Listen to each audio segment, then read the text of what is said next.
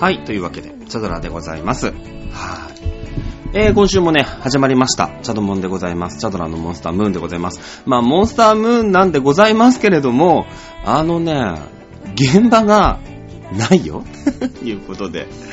あのー、なんでしょうね。あの、タイミングの問題なんでしょうけど、いろいろね、あって、あの、現場が一個もなかったんですよ。で、あの、じゃあなんか、みんなで飲みに行ったかっていうと、ゼロで、なんでしょうね。あの、家帰って、仕事して家帰ってご飯作って食べて寝るっていうね。まあ、あの、ありがたい話で我がね、松村瑞希さん、世界の松村瑞希さん的には、その毎日配信がね、あるんで、あの、配信がだいたいそうだな、10時とか11時とか、そのぐらいの時間ぐらいかな。まあまあ、日によっていろいろあるんですけど、やっぱりね、その、まあ、プライベートもあるし、お仕事の絡みもあるだろうしね。えー、いろんなとこにあるんですけど、まあ大体でも15分で終わるって言っても、大概ね、その、僕らが不足してるってことはほら、演者側も不足してるわけですよ。多分ね。知らんけど。知らんけど。あのー、なので、こう、絡める機会がない、絡め絡める機会がなないことに慣れてないから、あの、15分で終わって、今日は早く寝なきゃいけないんだけど、1時間15分やっちゃうみたいなね。そういうとこちょいちょいある松村さんなんですけども。まあ、あるんでね、ありがたい話なの他の人とかほとんどないみたいなね。うん。インスタが1個更新すればいい方みたいな感じの人もいるから、メンバーも。ね、まあまあ、ありがたい話なんですけれども、あのー、なぜ早く家に帰るのねもうさ、別に現場がないし、じゃあなんか誰かが飲みに行ったら混ざろうかなーみたいなのもあるけど、まあ別に誰かが飲みに行ってる様子もあんまりなく、あ、今日僕飲みに行くんですけどね、この後ね。あの、この後、ちゅぐみさんのね、空母さんって人が、まあこんなとこで名前出すのもどうかと思うんだけど、あの、なんか怪獣でもね、ちょいちょいこう絡んでくれるんですよ。だからね、あの、チャドピが、ね、ちゅぐみだってね、言い張ってるなんかあの、大分のね、キャサリンちゃんって子がいたんで これ大丈夫かな？ちぐみと思われてない。あのー、まあね、ファンの、ファンの方から、あの人、ちぐみかな？そう、確かに、その、ちぐみさんたちがいっぱい着てるパーカーをね、一緒になってきて、一緒、一緒になってきてるわけじゃない。どっちが一緒になってるんだっていう話もありますけど、あのね、どっちが元だって、ここ、ここね、あの、もう完全に飲み込まれてますから。ね、あの、チャドラ的には完全に飲み込まれてるますんで、あの、外の方とか、そのツイッター上の方とかね、その大分のキャサリンちゃんって女の子がいてさ、で、そのツイッター上の絡みとかだから、ね、なんか、あ、ちぐみの人かな？みたいな。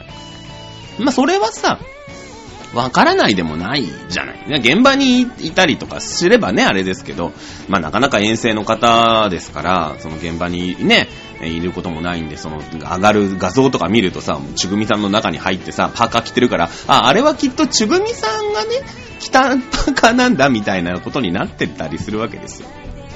いいんだけど、いいよ、ファンの人は100歩譲っていいんだけど、あの、この間、モニちゃんに、僕、ちぐみ認知されてたから、あ、モニちゃん本当に俺のこと興味ないんだな、みたいなね。あの、他の界隈のことあんまり興味ない人なのかなっていうね。あの、ちょっとそこはね、あ、あ、ちぐみ認定なんだ、みたいなね。あの、すごいびっくりしましたけどね。大丈夫なのかなという思い思いましたけれども。そう、ちぐみさんの今日空母さんって人と、なんかたまたまね、飲みに行きましょうよみたいな話をしててだな。はい、というわけで、えー、相変わらずね、あの、分数が読めないチャドラでございますけれども、えー、チャドラのモンスタームーン、この番組は、チョアヘオ .com のサポートでお送りしております。ね。えー、そうなんですよ。たまたまなんか飲もうよみたいな。なんかお互いにこいつ飲めんじゃねえみたいな。だいたい顔酔っ払ってるんで、あのー、そんな感じなんで、飲みに行きましょうよみたいな話になったら、なんか、まあお仕事何されてる方、ちょっと私は、あの、把握してないですけれども、あの、平日がいいですみたいな話で、僕もね、今日休みですから、木曜日なんですけど、今日、えー、じゃあ飲み行きますわって言ってね、えー、昨日急遽決まった差し飲みですけども、まあなんかちょいちょいっと参加する人も増えたりとかしてですね、あのー、なんでしょうね、飲みに行くぞって誘う立場の人間なんだね、きっとね。僕が声をかけなかったら誰もみんな飲みに行かないみたいな感じなんでしょうかね。えー、ぜひ あの、皆さんでね、自由に飲んで、あ、でもこの間、ちぐみさんたちが鍋やってましたね。うん。あの、まさとさん、まー、あ、ちゃんところに集まって、鍋会やってましたね。うん、いいじゃないですかね。今度だからあれだね、あの、水着会もね、ぜひやって、やりたいなと思いますよね。今度ね、だから平日の遅い時間とかに、あの、水着会やりましょう。皆さんでね。誰を、何を使って、あの、募集をかけてるのかよくわかりませんけれども。ね、そんな感じでですね、えー、現場もなく、飲みに行くこともなく、ね。だってあれだもん。あの、今さ、料理してるもん、俺。あんまりする、まあ、できなくはないよ。こう見えてもさ、一人暮らし4回目だから、一人暮らしって回数で数えるんだね。一人暮らしで回数で数えられるんだね。うん、七転び八起きでみたいなもんがあるんで、ね、一人暮らし4回目だから、別に一通りはできるの、別に。そんな上手くないよ。全然家にもそんな料理の材料とか揃わない。いつも揃ってる人じゃないし、ちょいちょいね、あの、言うてオタクですから、まあ、去年なんかはね、レストランのオタク行ってご飯食べてましたから、ほとんど家で自炊することがないんですけど、まあ、現場がないもんだから、まあね、あの、働かざる者は食うべからずの例えはちょっと違うんだな。あの、働いたらご飯食べなきゃいけないわけです。お腹減るから。ねさん、まあ、なんか、ね、発信者としてはさ、なんか発信したいじゃん。いや、あのね、中途半端に男が料理作るぐらいだったら松屋行って500円でカレー食って帰ってきた方がよっぽど安いわけよ。正直言ったら。美味しいし。味もさ、そんなにね、で、手間もない。えー、揚げ膳、下げ膳。ね、だって目の前にお盆で持ってきてくれるんだよ。ワンチャン女の子が、ね、どうぞって持ってきてくれるわけでしょ？ご飯を。僕のご飯を。そんなことがありますか？と。ね？そんなああったかいご飯をよしかも。ね？炊きたてのご飯をさ、よそってよ。女の子が。わかんないお。おっさんのこともあるけど。ワンチャン女の子がよそって、で、自分の元にさ、はい、これ食べてって、ね、持ってきてくれるわけでしょ？こんなありがたい話はない。しかも、まあ、そこそこバランスの取れた。ね、あの、料理を持ってきてくれる。こんな話はないわけ。で、しかもそれがなんか500円ぐらいでさ、ね、あとはだって、洗ってくれたりするわけでしょ。もうだから、女の子がね、いたよ、私も奥さんという名の人がいた頃はありますけれども、あのー、なんか私が作ったんだからあなた洗いなさいよみたいな話でさ、ね、あの、お皿洗いとかをしなくちゃいけない。しなくちゃいけないってのもどうかと思うけど、する、する、したりするわけでしょね。で、なんだろうね、洗い方があの、ひどいとかさ、あの、神木優里みたいな人、女の子だったりすると、なんかあの、お茶碗の裏のさ、こう、手を添えるところあるじゃない？ちょっとこう、なんていうのあれ？あの、ガスレンジで言ったら五徳って言うんだけど ちゃんとした呼び名あるんだよね、きっとね。僕は知らないだけなんですけど、あの、石、石突き？違うね。なんて言うんだろうね。まあいいんだけどさ、そのご飯に手を添えるところ、ご飯に手を添えない。お茶碗に手添えるところにさ、泡が残ってたりすると、こっぴどく叱られたりするわけですよ。ね？あの、別に、別にそこにご飯触れないじゃんとか思いながらさ、もう本当にこっぴどくね、あの、そのエピソード聞いてからね、神木よりは押せないなと思いながらね 思ってますけれども、ね、あの、怒られたりしないわけですよ。だって洗ってくれるんだもん。まあまあ食洗機ですけど。ねだから、まあでもさ、まあなんか、ねご飯も一つも作ろうみたいので、まあだからカレー作ったり、もさ、その量がね、わかんないんですよ。どうも。だから、一回カレー作るともうさ、4日間、もうさすがに4日目にはカレーうどんにしましたけど、3日カレー食って4日カレーうどんだと、もう、なんかいっぱいいっぱいだよね、多分ね。まあ、少なく作りゃいいんだけどさ、なんか少なく作るのもなんか違わないみたいな、とこあるじゃん、カレーとかって。まあ、ね、で、なんか、ツイッターでさ、募集をかけて、えー、今日何作ったらいいみたいな、したら、なんかね、ビーフストロガノフと、えー、ホイコーロー、うーんと、エビチリまあ、ホイコーローとエビチリをオーダーしてきたのが、あの、風俗の女の子っていうね、若干の険しい感じはありましたけど、僕はまあその話みんなにしてるんで、ああ、ちゃんゆきだなって思いながらね、みんな聞いてくれたと、あの、見てくれたと思いますけれども、で、うちの師匠からは、ビーフストロガノフを作れと。ね。あの、ビーフストロガノフってじゃあそもそも何なのかと。いや、なんか聞いたことあるよ。で、まあこのね、もう令和になろうっていう世の中なわけだから、その調べりゃさ、Google 先生は何でもきっと教えてくれるの。だけど、ビーフストロガノフって何ってなったら、じゃあなんだかよくわかんない。なんか煮込んであるんだよね、きっとね。でも、それがビーフシチューとビーフストロガノフの違いが何かって言われたら、開目見当はつかない。だから、チャドラー的やってトライをやった時に、何か多分ロシア人は俺のことを見てすげえゲラゲラ笑ってるはずなの。多分。多分ね。いやいや、それビーフシチューだから、みたいなのがあるんだよ、きっと。だけどさ、まあなんか玉ねぎは入れそうじゃん。なんか。玉ねぎってもうなんか基本の木みたいなとこあるじゃん。その基礎工事みたいなとこあるじゃないね。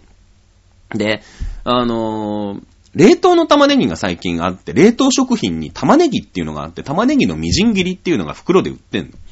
で、料理のね、その、それこそほんと何でも入れるじゃん、玉ねぎって。で、なんで料理をやらないのかっていうとね、玉ねぎを切るのが本当に嫌いなの、僕は。あの、涙が出るし。そもそも僕は玉ねぎが好きじゃないんですよ。生の玉ねぎ食べらんないんです。なんていうの？のっけ盛りの下に引いてあるやつとかさ。ね、あるじゃない？なんか。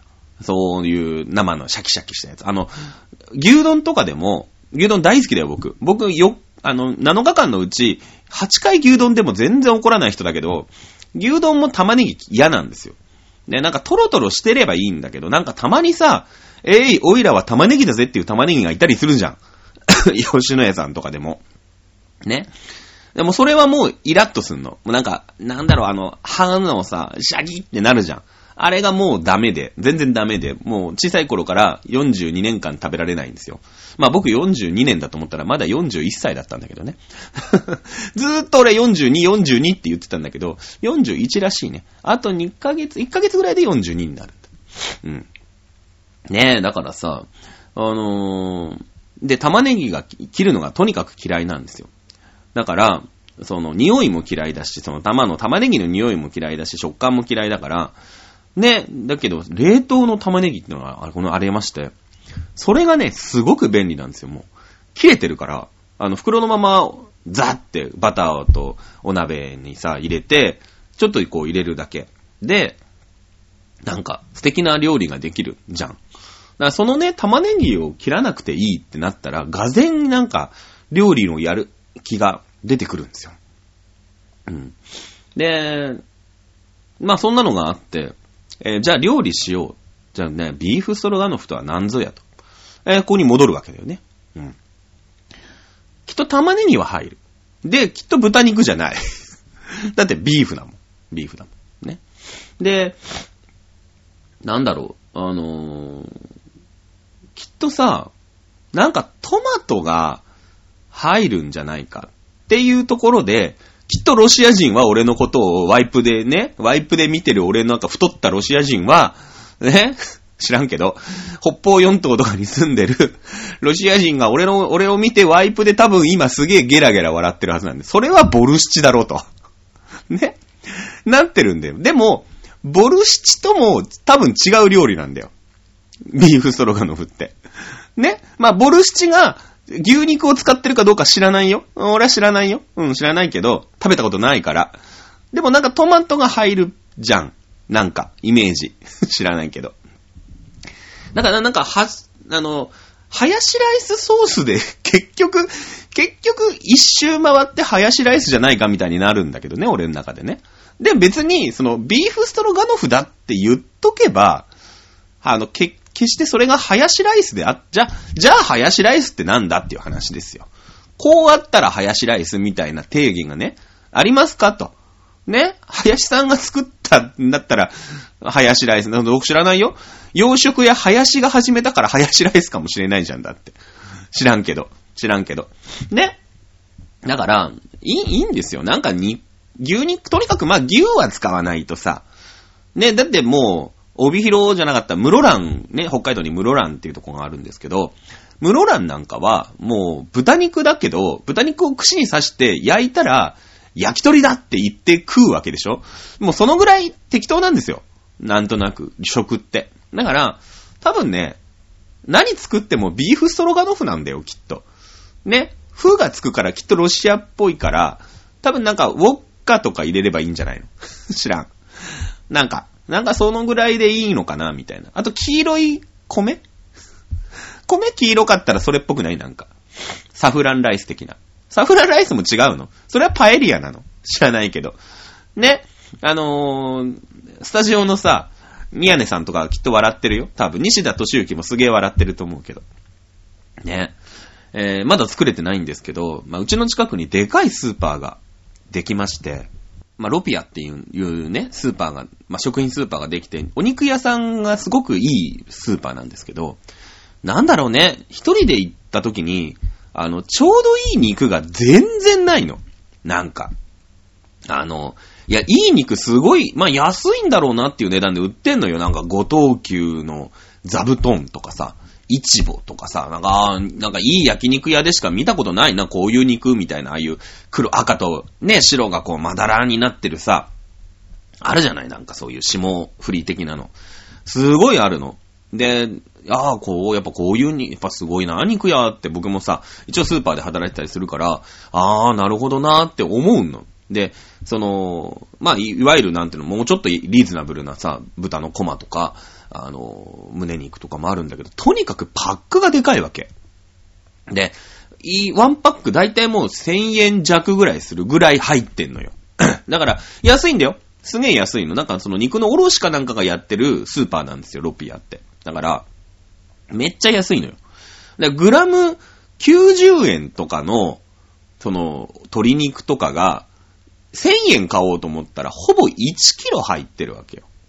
ね ?1 キロ。グラム100グラムだからさ、グラム100円としたってさ、1キロ入ってんの。1キロのパックってもうすげえでかいわけ。ちょっとした、ちょっとしたセカンドバッグぐらいあるわけよ、もう。完全に肉として、パックとして。で、僕一人だから、そんなのを買って、まあ冷凍しときゃいいのもあるけどさ、やっぱり、あの、どうしてもね、雑菌が入るんだよね。うん。その、お肉もさ、その、じゃあパック、どんなに手袋をしてね、綺麗にしたところで、やっぱり、こう、肉だからさ、ね、その、手で、手でというか、まあ、手袋をしての肉でこう、こうで分けたりするわけじゃん。ね、ひき肉とかだったらもう歯がさ、わーって入って、ね、そのミンチにしたりするわけでしょ。だからどうしてもね、劣化するんですよ。で、冷凍した肉はやっぱりね、あの、家庭の冷凍庫で冷凍した肉はあんまりうまくない。やっぱり。あの、2月3月ぐらいに自炊してた頃は、2月ぐらいに自炊した頃は、結構冷凍庫の中パンパンにネットのスーパーで、ネットスーパーで買って入れといたんだけど、あの、やっぱりね、劣化するんだよね。だから、美味しくないんですよ。で、ちょうどいいサイズのお肉がないから、だから、ちょうどいいサイズの肉は、ちょうど良くない値段なんだよ、だから。だからどんな肉買ってもワンパック1000円ぐらいにしてるの。きっと。その、政策的にね。うん。だから、高い肉はちょっとく、ちょっとで1000円ぐらい。まあ、高い肉いっぱい入れちゃうともうほら、1万円とかになって、なかなかね、手が出ないから。で、安い肉はちょっとは買ってくれ、買っちゃうと、もう、ニッチもサッチもいかないから、多分ね、多分、回らないんだよ。って、あの、店が。そういうから軽く陸知ってるからさ。だからもう、1000円分買わせられるの。ねで、どうするとさ、じゃあ確かにビーフストロガノフだからビーフを買いに行くんだけど、いや、結局買うもんないじゃん、この店みたいになって、なんか、まあいいやと思って、なんかシューマイ買って帰ってくるみたいなね。で、それ食べちゃうみたいな感じでね、最近過ごしてるんで、まだね、やってトライビーフストロガノフ戦、一切やっておりません、私。ね。あの、今日休みだったんで、まあ料理をしようかなっていう感覚にね、残念ながらならないんだよね。うん。なぜか。今日飲みに行くから やっぱさ、作ったらその日に食べるのが一番うまいに決まってるんですよ。ね。で、なんだろう、あの、ほら、働いてるお母さんとかじゃないから、じゃあ今日作りだめしておいて、ね、明日とか明後日とかは会社帰りだから、温めるだけにしておきましょう、みたいなのもでもないし、そんな勤勉な人間ではないんです、私。で、なんかおばんざいみたいなのをね、常備菜っていうんですか？なんかひじき煮たりとかしてさ、常に冷蔵庫に置いといて、忙しい時はすぐ出せますよ、みたいな、そんなね、出来のいい奥さんではないんです、私、実は。実はじゃない。ね？むっちゃけ。まあなんか、まあ、仕事今日残業しちゃったなと思ったら、うん、吉野家でいいよねっていうタイプの人だから、正直言ったら。ね。だから、別にそのさ、今日飲みに行くの分かってるから、ちっとも料理をしようっていう気にならなくて、えー、もうあ起きてから何時間ぐらい経ってんですかね。6時、7時ぐらいに起きたから、十何時間経ってますけど、あの、今日ずーっと競馬のゲームをね、あの、家でやるっていうね、ウィニングポスト9っていう、9っていうね、ずーっと競馬のゲームを日がない一日、あの、家のね、もう掃除はちょっとした。あのなんだろう、ホットカーペットの着替えをした。うん。あの、冬バージョンのさ、そう、毛足の長いカーペットから、ホットカーペットのカバーのカーペットから、その薄いね、なんていうの？ちょっとこう、さらっとしたさ、ちょっとひんやりするやつに変えた。ね。えーそのぐらいです、今日は。やったことは。あとは、あの、模様替えをして、いらない服とかは、なんかもう全部ひひとまとまりにして、今度ゴミの日に出しましょう、みたいな、えーのをやろうとして、全部廊下にぶん投げてあるから、今、廊下にね、僕の服が山ほどあって、えー、あと、クリーニングに出さなくちゃいけない服も全部その中に入れちゃったから、もしかしたらクリーニングにしな、いかな、入れなきゃ、クリクリーニングに出さなきゃいけない服も捨てちゃう可能性がありますね、この間ね。うん。あの、これでね、この間し、あの、ここのみ、ここの家に引っ越す前失敗したんだよね。同じことをやって全部一山にして、捨てる服とクリーニングに出す服を一緒ごたにしてたところ、えークリーニングに出さなきゃいけない買ったばっかりの、なんだろうあれ。まあ、コート。なんか、あの、スプリングコートとか、春先とか秋口とかに着るような、えースプリングコートをまんまと捨てちゃうみたいな。クリーニング屋さん行って気づいたんだよね。あれ？の持ってきてない、あんだよ、持ってき忘れたと思ったら、あの、家どこ探してもなくて、あ、これ捨てたなっていうね、あの、残念な感じになりましたけれどもね。まあそんな感じで、えー、家事をなんか一般の人のように、今暮らしております。やっと明日、明後日かな？ライブが。えー、何日ぶり？なんかは、多分3週間ぶりぐらいにあるライブがありますね。えー、どうも昨日、昨日、えーっと、昨日か。は、皆さんで撮影をね、まあ多分 PV の類だとは思いますけれども、モンフレの服着てたからね、まああの、ユニフォームっていうんですか？えー、衣装か。着てたんで、まあ、あの、何かの撮影をしていたんじゃないかなとは思いますけれども、まあ、なん、それがなんだかよくわからない。まあ、皆さんなんかね、4時起きぐらいでね、僕もその日、まあ、結局、推しが4時起きだから、そうすると10時半寝をするわけですよ。ね。あの、そうすると配信時間がやっぱ9時から10時とかになるわけよ。で、そうすると、それに合わせてさ、こっちも、こう、パソコンの前にいたりすると、じゃあ先に風呂に入っておこう、みたいな感じにすると、推しと一緒に寝ておくのが一番楽なんだよね。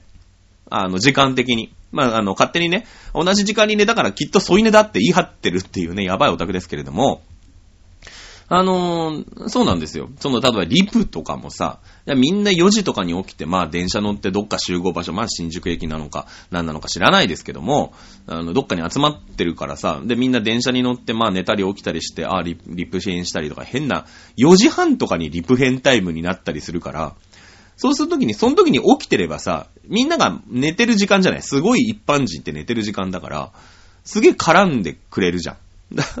だから、推しと一緒に寝ておく。だから、推しがピクリとも動かない時間を読み切って、こちらも睡眠をとっておくっていうのは非常に大事だと思うんですよ、オタクとして。うん。あの、たまにこう、推しとさ、全然こう、なんていうの？タイミングが合わない瞬間ってあるじゃない。だからこっちはもう、ね、年末年始ですごく忙しいんだけど、おしさ、おしちゃんはなんか夜中中起きてて、午前中から午後にかけて冬休みだから、みたいなさ、ね、起きるみたいになるともう全然リップもさ、フレッシュじゃない、新鮮、新鮮じゃないし、なんかその、このもん、ど、どこにリップしたらいいの？みたいなのもあって、結局なんか自分も疲れてるし、やめちゃうみたいなね、あるんですけど、だからリプとだからその、推しとのさ、時間差をなるべく少なくしようと思ってたから、少なくしようと思ってたっていうか、まあそうなっちゃうといいよね。だから、その日私も、ちょうどね、やっぱ10時半とか11時に寝るとね、じいさんだから、別に、目覚まし4時にかけたわけじゃないんだよ。目覚ましは普通に出勤時間に合わせてかけてたんだけど、目覚ましよりも早くね、4時に目が覚めるんだよね。おはよう暴れん坊将軍とか見ながらさ、割と暴れん坊将軍好きだったから子供の頃よく見てたからさ、こんな時間に暴れん坊将軍やってるんだなんて思いながらね。うん、もう最初っからさ、悪い奴は悪い顔してるからね。うん。あ、絶対こいつ成敗されんだろうなと思うんだけど、ああいうなんていうの、こう、予定調和の裏切らない。ね。あの、番組をさ、朝見てたら、もうなんかすげえみんなおはようおはようつって起きてくるから、ね、片っ端からリップするとさ、みんなもまあ暇だしさ、電車乗ってるだけだしさ、ね、寝て、寝過ごしちゃうのも、ね、困っちゃうじゃない？なんかみんな方々から来るわけじゃないですか。か埼玉方面から来る人もいるし、ね、横浜の方からね、それそれこそ、なんだろう、な、ね、何線、何線、何線ってさ、来るわけじゃない、みんな。ね、どっかに集合してさ、どっかの、どっかで、どっかに行ってるんだよね、なんか、でっかいワゴンかなんかで、に乗っかってさ、みんなで撮影に行ってるんだから、なんか、廃墟みたいなところに行ってたんだけどね。だ、何の曲 ?I love you の曲なのかな？何なの、何の曲の PV なんだろうなってずっと思ってるんだけどもさ。まあ、せ、あれだよね。ウィークエンドラブの PV じゃないよね。多分ね。あんなウィークエンドラブ嫌だもんだって。それはなんか、違うじゃん、みたいな。まあ、チューブラリンだったらなんかわかるよね。なんかその廃墟的な感じ。うん。だからわかるけど、I love you もさ、なんか、I love you ってもっとなんか、都会的なイメージじゃない？なんとなく。その、スタイリッシュなさ、大人の恋みたいな感じがあるから、あんななんか、車で行かなきゃいけないような廃墟みたいなイメージってあんまりなくて、普通にお互いに、なんだろう、すごい、シュッとしたさ、スーツとか着て仕事してて、なんかでもその、なんていうの向こうには奥さんがいて、みたいなそういう歌だから、あんまり廃墟感ってないじゃない？虚無感というか。ゴースト感みたいなないじゃない。チューブラリンでも撮ってるのか、ねえ、ちょっとどうなのか私はわかりませんけれども。まあ、あの、もう一曲何かね、えー、隠された曲がある。で、このあの前回、確かあの、私もこの場で言った記憶がありますけれども、まあ何かね、それに合わせて、あの、撮っているという可能性はありますね。うん。あの、隠された6曲目。ね、だから EP が6曲入りだとすると、えー、今発表になっているシングルカットされて、シングルカットというかね、えー、音源になってない、えー、5曲、プラス、うーん、オープンユアアイズが入るのか、でもオープンユアアイズ入れちゃうと、盛り上がるその、なんていうの？あのなんてそのメインどころの曲ですよね。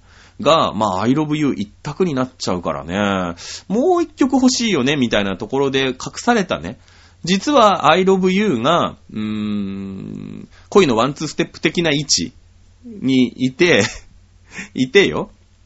ね、中盛り上がり曲。実はあの曲が中盛り上がり曲で、あの、ドンとさ、もっとメインどころで隠された6曲目が今来てて、それを今一生懸命踊り込んで、あの、一生懸命今 PV を撮っている可能性はなきにしもあらずですね。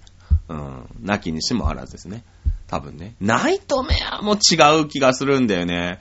ナイトメアの中身の世界観でしたけどもね。うん。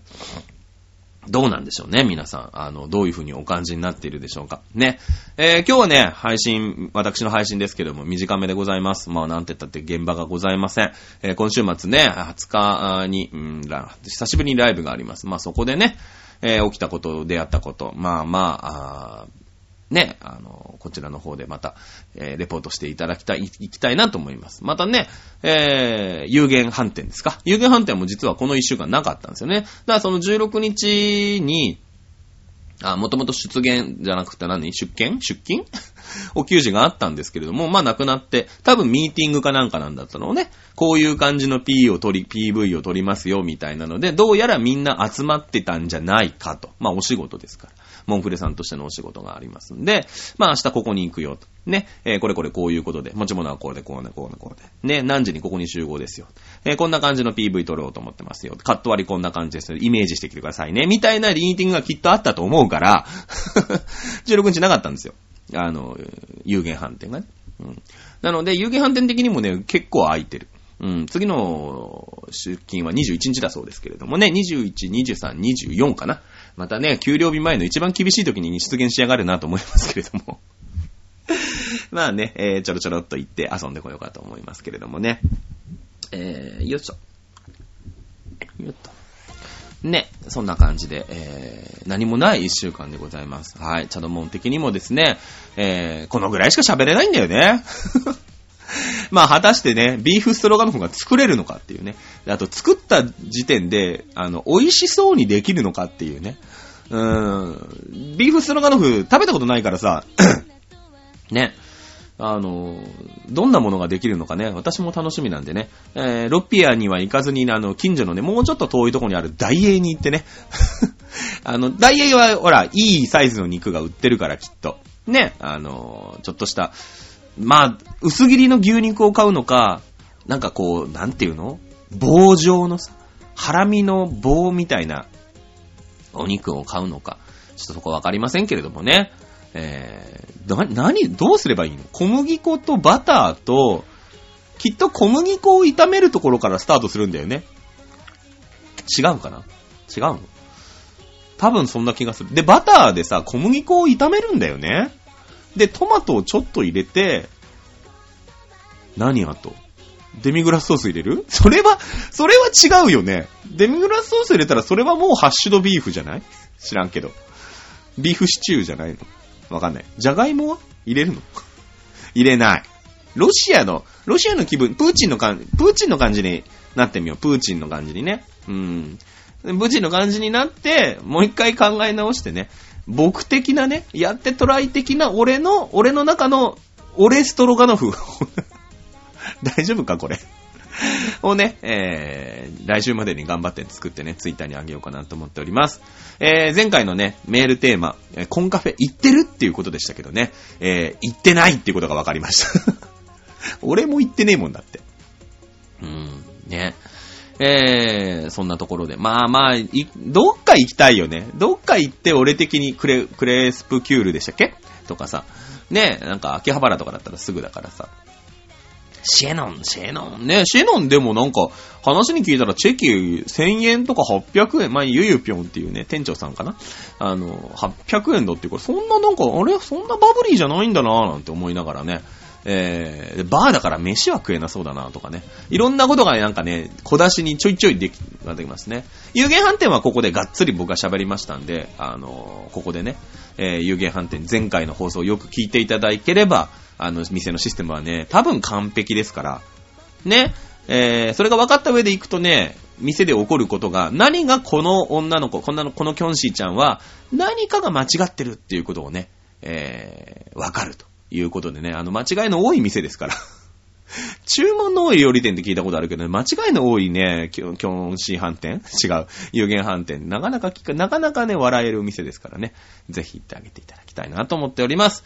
さあ、えー、まあ、モンフレさん的には、まだ私的にもね、モンフレさん的には割と今放牧状態でございますのでですね。まあ、ですよ。調子も下がりまくってるし、でも疲労は取れてるし、みたいな感じだよね。だこっからもやっぱ調教してね、どんどんどんどんこうライブね、対バンだなんだってこう、一番今モチベも少ないしさ、ね、低いしさ、ね、で、こう、やっぱか、現場こなしてね、調教されていくと、どんどんどんどんこう強くなっていくっていうのが、これはオタクも馬もきっと一緒ですから。ね、えー、6月。まあ、1回だからどっかでクールダウンしなくちゃいけない時期だったのかもしれないですよね、4月ね。こっから、そのメンバー的にもね、こっからはもうだから、お仕事があったりとか、学校、もちろんね、みちゃんの場合学校があったりとか。の中でね、その土日はもう、なんて言うんですか、えー、リリーリリースイベントがバンバンってありますよ、なんていう感じがね、もうやっぱ5月ぐらいからもうずっと続くわけですから、まあその前のね、クーリングオフ期間、クーリングオフじゃないの、クール、クールダウンね、クーリングオフはなんか、あの、頼んだものを私いりませんっていうやつでしたけども、ね、クールダウンの期間だったのかなっていうことでね、割とだからその今ね、そのウィニングポストっていうさ、競馬のゲームをやってるからよくわかる。うん。だってさ、その、10月からね、クラシックっていうのが始まるわけですよ。うん。いろいろあるわけでしょ？なんか、サツキ賞があってさ、日本ダービーがあってさ、有馬記念があってさ、いろいろあるわけよ。で、その前に、やっぱり7月、8月はさ、いや、夏競馬で小銭稼いでもいいけど、がっつりここは放牧して、休ませよ一回、みたいなね、感じになるわけだから、その4月ね、確かにライブないんだよ。ね、全然ないんだけど、あそういうことなんだなってすごい今ね、競馬のゲームをやってアイドルを知るっていうね、新しいシステムでね、えー、チャドラをお送りしております。はい。えー、次回はですね、現場を挟みますので、えー、もうちょっと喋れるかな？いろんなことがね、あの、喋れるようになるかなと思います。まあ残念ながら仕事の関係で私ゴールデンウィークのリリーベほぼほぼ全滅なんでね、えー、残念でしたけれども。まあまあ、あいろんなことをね、えー、また喋って、日々ごとをね、喋っていきたいなと、はい、思っております。日々のね、あの、こんな感じだ。ということで、はい。えー、チャドラでございました。それではまた皆さん来週のお楽しみありがとうございました。